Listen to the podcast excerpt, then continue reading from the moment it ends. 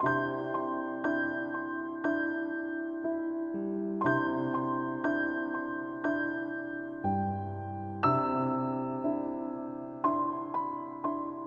里是两个人一些事，谢谢你的到来，我是小溪。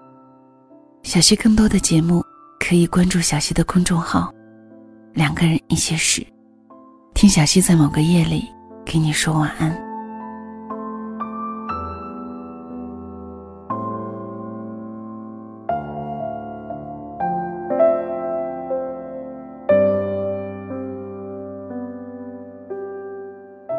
男人瘫坐在座椅上，两眼微闭，看着很舒服的样子。一把橘黄色的水泥抹刀，紧紧攥在他的手中，上面还残存着点点水泥浆。我就站在他座位边，右手紧紧地攥着扶手。下班高峰，能挤上去已经很不容易。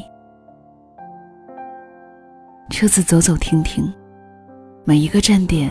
都会有人下车，又有新的乘客窜上来，耳边一片嘈杂。不知道哪一站车子停了，上来一个年轻女人，领着一女孩，大概六岁的样子。有人让座，他们说谢谢，坐定。车子平稳行驶，耳朵里传来女孩的声音。妈妈，妈妈，下次又给我买黄色的气球哦，就黄色的，好不好？我就要一个黄色的气球，好不好？女孩一遍遍重复着，坐在女人的怀里，仰着头，顶在女人下巴上，注视着女人的眼睛。女人一遍遍答应着，说没问题。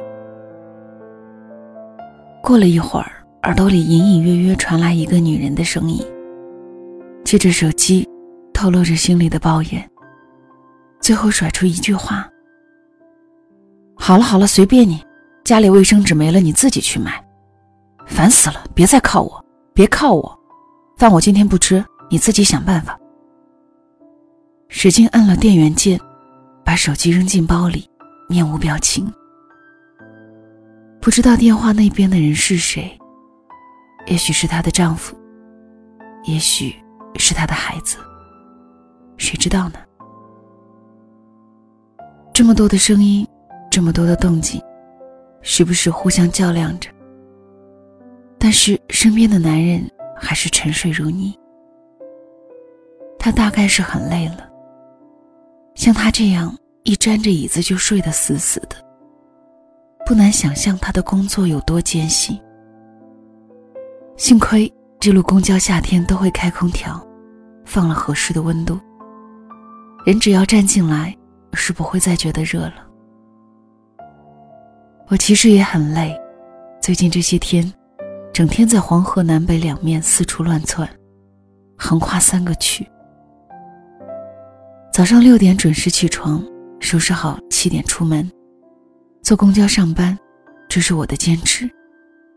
早上八点到中午十二点，一直和小孩子纠缠着，要不要再多背几个单词。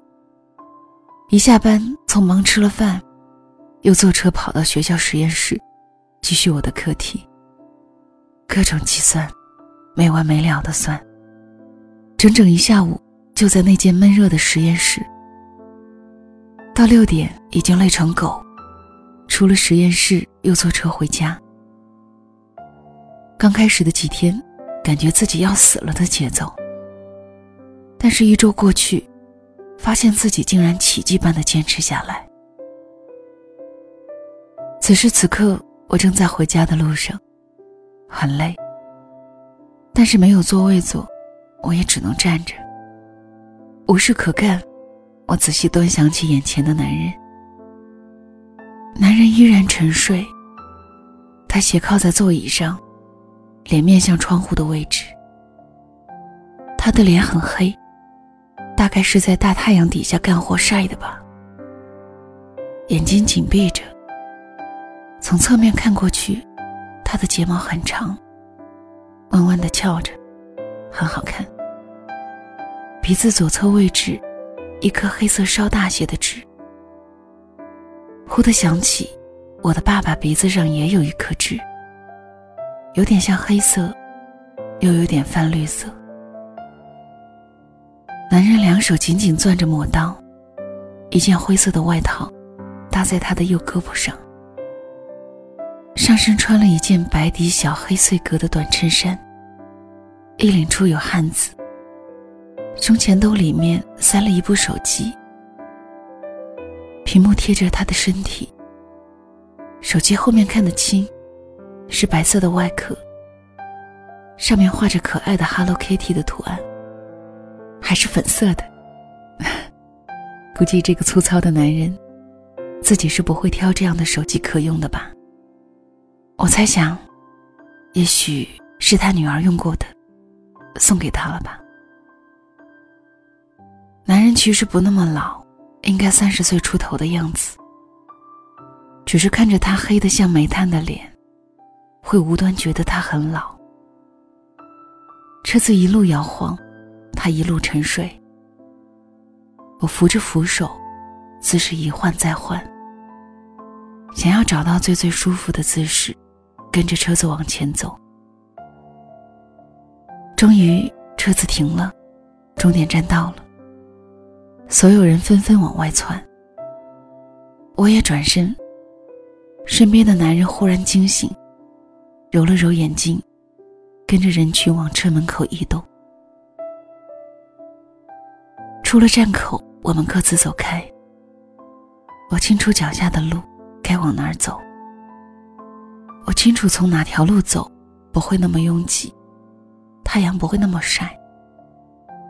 那个男人，他在朝着他的方向走，一步一步迈着，掷地有声。